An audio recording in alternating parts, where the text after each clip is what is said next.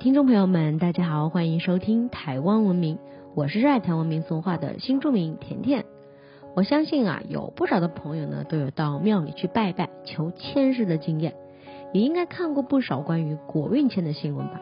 那到底签诗的神准预言是偶然巧合，还是冥冥之中自有天意呢？签诗到底有没有参考价值？又有什么可靠的说法跟历史典故呢？所有精彩内容都在本期的台湾文明。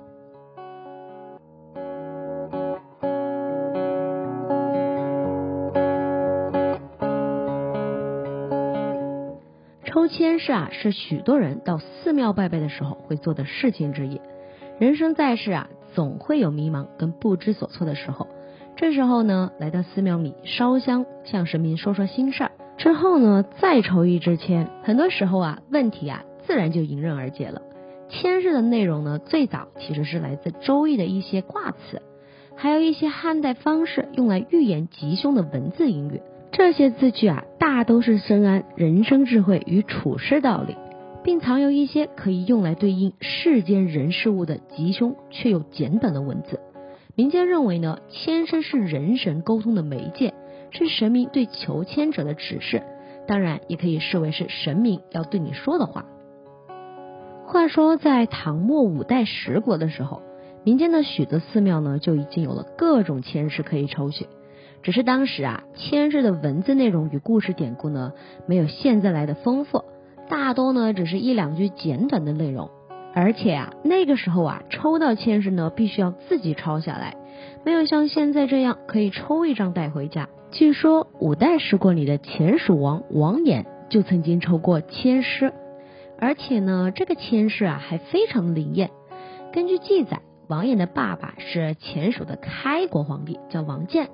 王建在位十一年，他死之前啊，将王位传给幼子王衍，也就是抽国运签的男主角。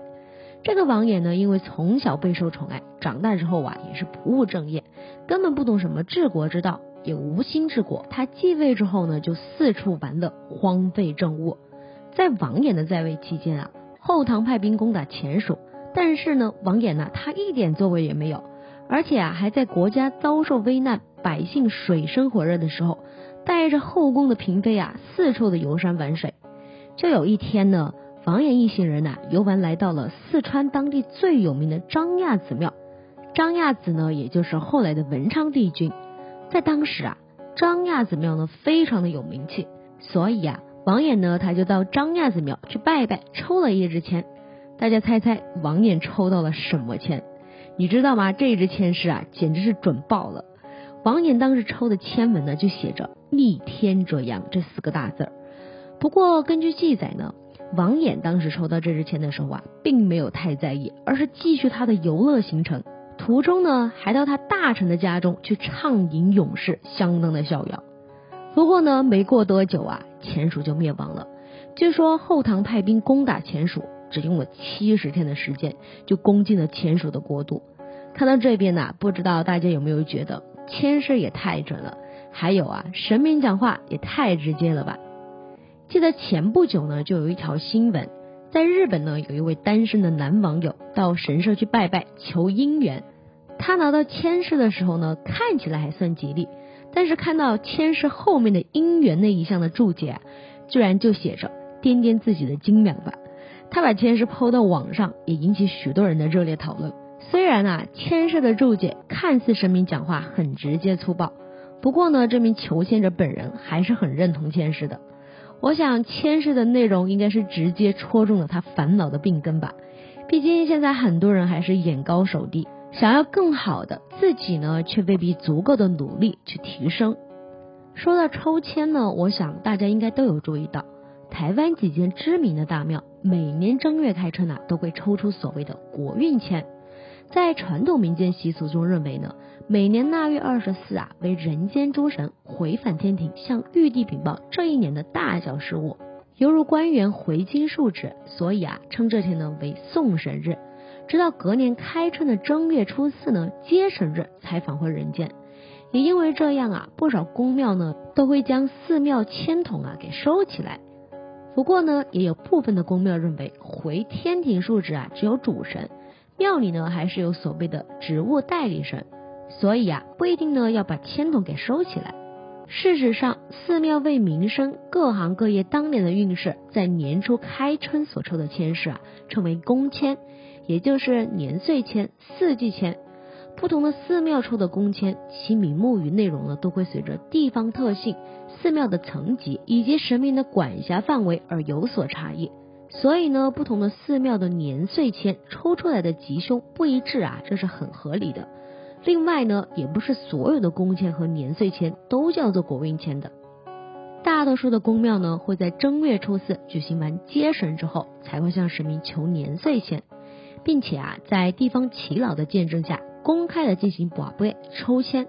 通俗的说法呢，是因为啊，接神之后，也象征着神明带着最新的施政方针归来，所以呢，这时候抽签呢，能上合天意。不过呢，也有少数的宫庙啊不在此例。大家千万不要觉得抽签啊只是一种迷信。